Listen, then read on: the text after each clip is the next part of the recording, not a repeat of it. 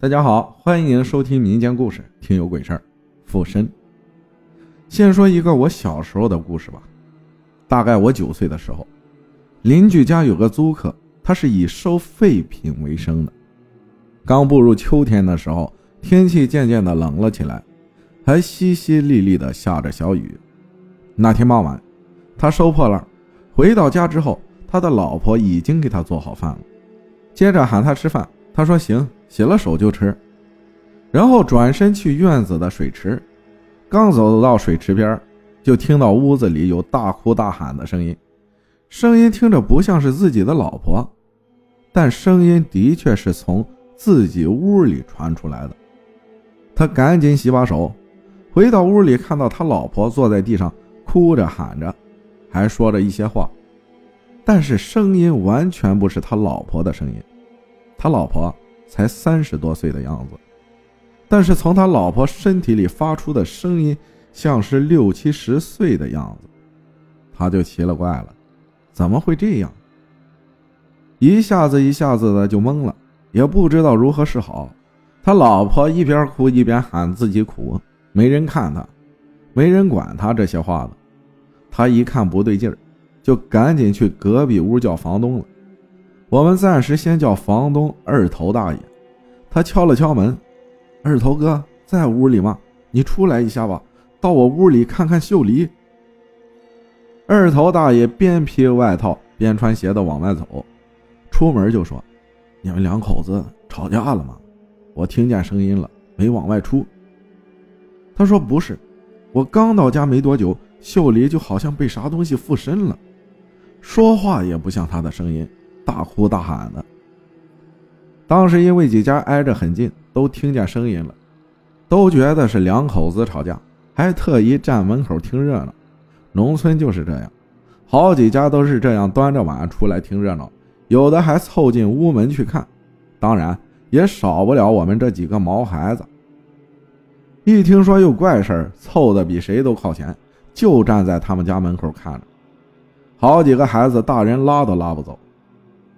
二头大爷进屋之后，自然也明白点啥，毕竟他也经历不少类似的事儿，他就大声说：“你别哭了，你说吧，你来干啥的？”就看见秀里眼神呆滞，目光无神，表情有点吓人的感觉，瞅他一眼，我后背都发凉。当时小不懂，就后背发凉，只觉得当时一激灵，有点想尿尿的感觉，但是又好奇，想看热闹。孩子们都说秀梨婶被鬼附身了，又害怕是又不想走，还憋着一股尿意看热闹。就听见秀梨婶说话了，声音明显苍老又沙哑，老年妇女的声，还带着哭腔：“哎呀，我真可怜呀，没人来看看我，也没人给我送点钱。哎呀，我死了也没有福。”二头大爷说：“你别哭了，好好说，你是谁？”你想干啥？他说他不是坏人，不害人，就是摸不到家了。这下雨了，车灯一照他，他害怕，就躲收破烂车子上来了。谁知道他咋把我带这儿来了？听到这儿，大家都觉得轻松点了，能正常交流了。看热闹的大人也都议论，纷纷说这个人说话挺清楚的，就是声音不是秀梨。然后大家就接着看，二头大爷就又问了。你是哪儿的人？听着说话，意思是方言啊，像这大圈里附近的意思。他身子头晃动晃动，又开始说话了。我是毛谷堆里，我们这儿的一个乡。他说我早上看见俺侄女了，她从我坟前经过，我以为她会回家，就想跟她一块儿回家看看。谁知道跟着跟着她，她坐上车了。我就没跟上，我也不知道咋回去，就迷路了。我就想回家，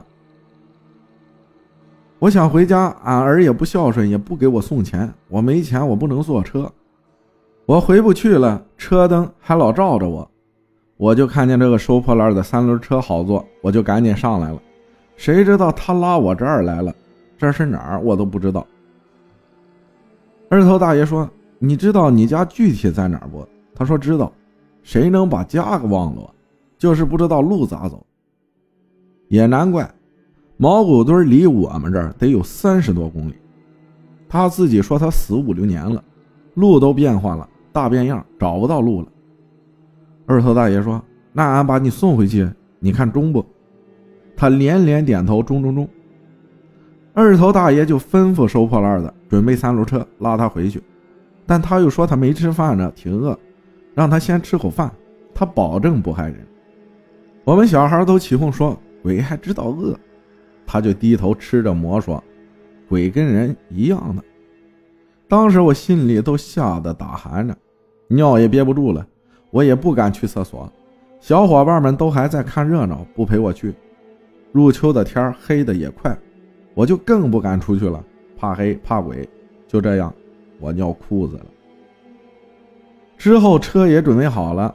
把废品卸下来，简单收拾一下，垫了一块布，对那个秀梨说：“走吧，准备好了，送你回去。”他说：“别慌，等到十点多吧，车少人少，我害怕灯光照我，太明了。”意思就是太亮，他害怕车灯照他。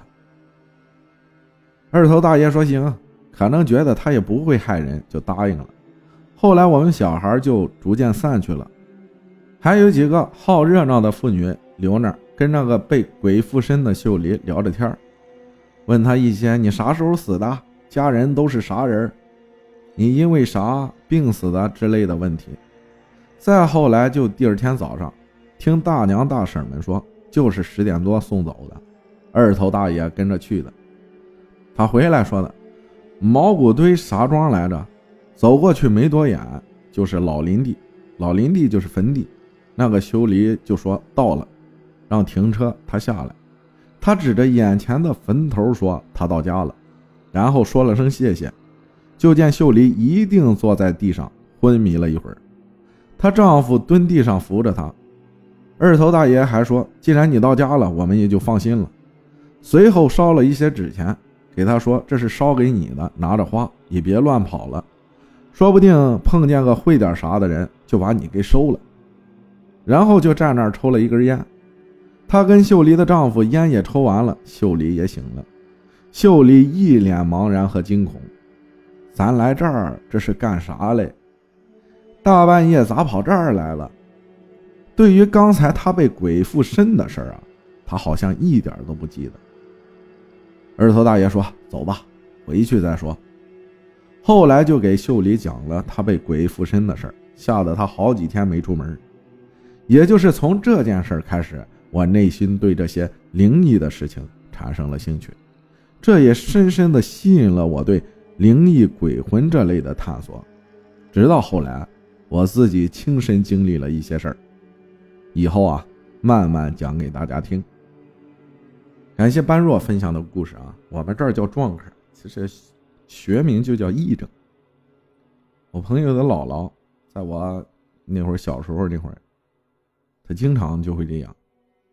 如果村子里有人去世，基本上都能找上他。还有一件事就是，一元福利来了，轩妈蛋黄酥，就是大家看到的，就赶紧去下单吧，要是一会儿就没了。然后感谢大家的收听，我是阿浩，咱们下期再见。